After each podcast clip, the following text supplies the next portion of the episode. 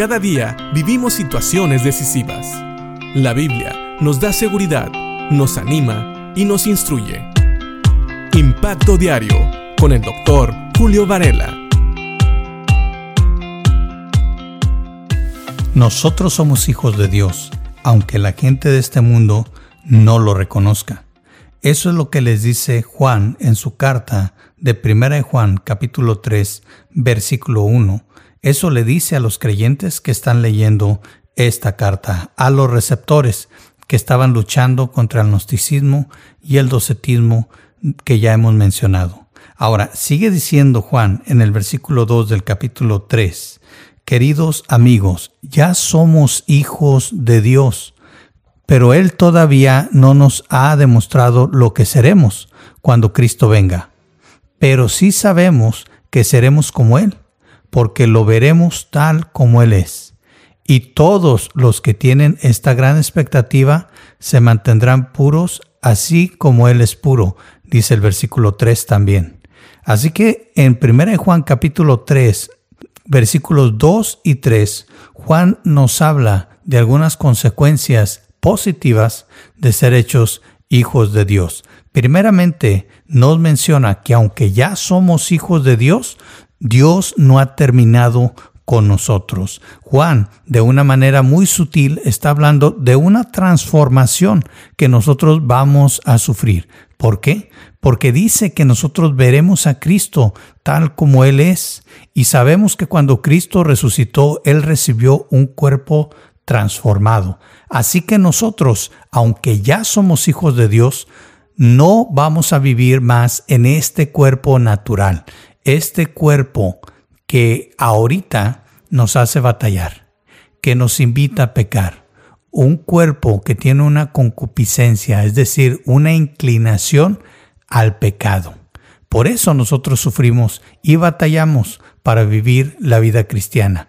¿Por qué? Porque en la carne en nuestra naturaleza nosotros queremos pecar, pero en el Espíritu nosotros no queremos fallarle a Dios.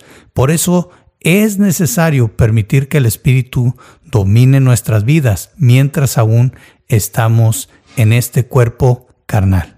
Llegará un día que seremos como Cristo, es decir, tendremos una naturaleza que no está inclinada al pecado, un cuerpo glorificado, un cuerpo inmortal. Me recuerda las palabras de Pablo en 1 Corintios capítulo 15. En el versículo 53, Pablo dice, pues nuestros cuerpos mortales tienen que ser transformados en cuerpos que nunca morirán.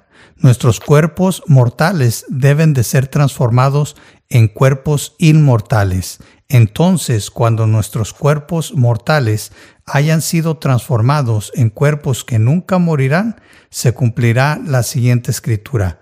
La muerte es devorada en victoria. Oh muerte, ¿dónde está tu victoria? Oh muerte, ¿dónde está tu aguijón?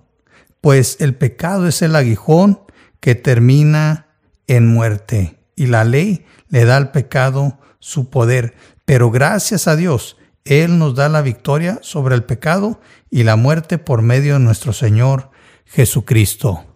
Como mencioné antes, Jesucristo es el primero que recibió un cuerpo glorificado y Pablo en 1 Corintios capítulo 15 versículos 53 al 57 nos habla de la necesidad de que estos cuerpos mortales se conviertan en cuerpos inmortales, cuerpos que no van a morir y que tampoco van a pecar.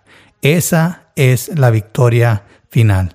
Es cuando nuestra salvación se consuma, cuando dejamos este cuerpo mortal y ocupamos un cuerpo inmortal, un cuerpo, un cuerpo como el de Cristo. Y sigue diciendo Juan en 1 Juan capítulo 3 versículo 3, y todos los que tienen esta gran expectativa o esta esperanza se mantendrán puros así como Él es puro. Aquí está el reto.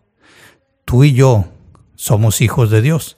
Si ya has aceptado a Cristo como Señor y Salvador, eres un hijo de Dios y eso nunca va a cambiar.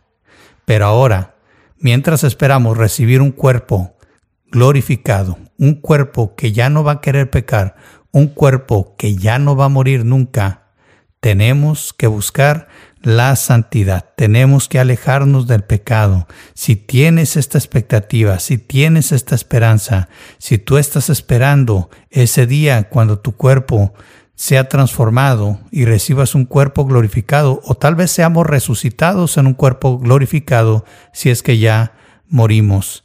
Pero en ese día, mientras ese día llega, tenemos que mantenernos puros, así como Él, Cristo Jesús, es puro.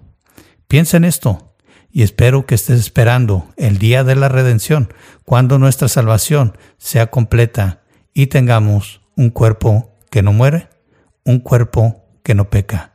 Mientras tanto, aunque tu cuerpo desea pecar, dile no, porque eso no le agrada a Dios. Aléjate del pecado y consérvate puro. Conservémonos puros para el Señor. Que Dios te bendiga.